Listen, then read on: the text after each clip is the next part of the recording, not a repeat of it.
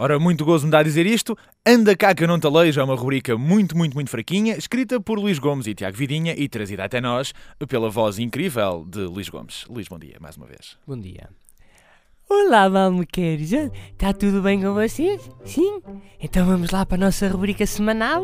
Aquela muito gira que tem aquele menino tão bonito que faz, sim? Vamos? Gostaram desta introdução? Foi estúpida, não foi? É só para vocês verem a figura ridícula que fazem quando estão a falar para um bebê. Eu não sei se vocês já repararam, eh, mas eles não vos conseguem perceber. Quando muito, eles ouvem-vos e largam um cocozinho. Ai, o cocozinho tão lindo! Parabéns! Descobriram a vossa vocação. Agora já podem ir trabalhar uh, para um lar de idosos uh, e poupar dinheiro nos testes vocacionais. O mau é que tiram trabalho aos psicólogos das escolas, eh, mas descobri que a vossa vocação é o cocó, vale a pena. Esta semana eu li mais uma notícia que achei extremamente interessante e que graças a Deus vou partilhar com vocês. Ora, um, Miley Cyrus uh, deu uma entrevista à cadeia televisiva ABC, uh, onde falou da sua imagem de marca, ora, nem mais nem menos do que a língua de fora. A cantora de 21 anos disse, e passo a citar: Quando estou numa sessão fotográfica, sinto-me envergonhada. Não sei como sorrir, e então meto a língua de fora porque não sei o que fazer mais.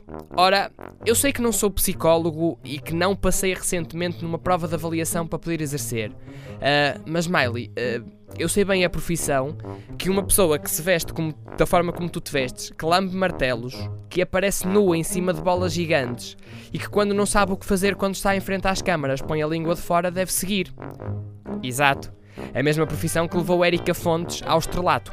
Só um à parte, uh, Érica Fontes esta semana esteve na, no programa 5 para a meia-noite, RTP, e deve ter feito uma confusão enorme estar num sofá com mais duas pessoas com tanta roupa, uh, sem que isso englobasse carícias nos genitais. Uh, por falar nisso, os genitais que não ficaram muito bem tratados esta semana foram os do nosso Primeiro-Ministro, que mais uma vez leva com um chumbo do Tribunal Constitucional.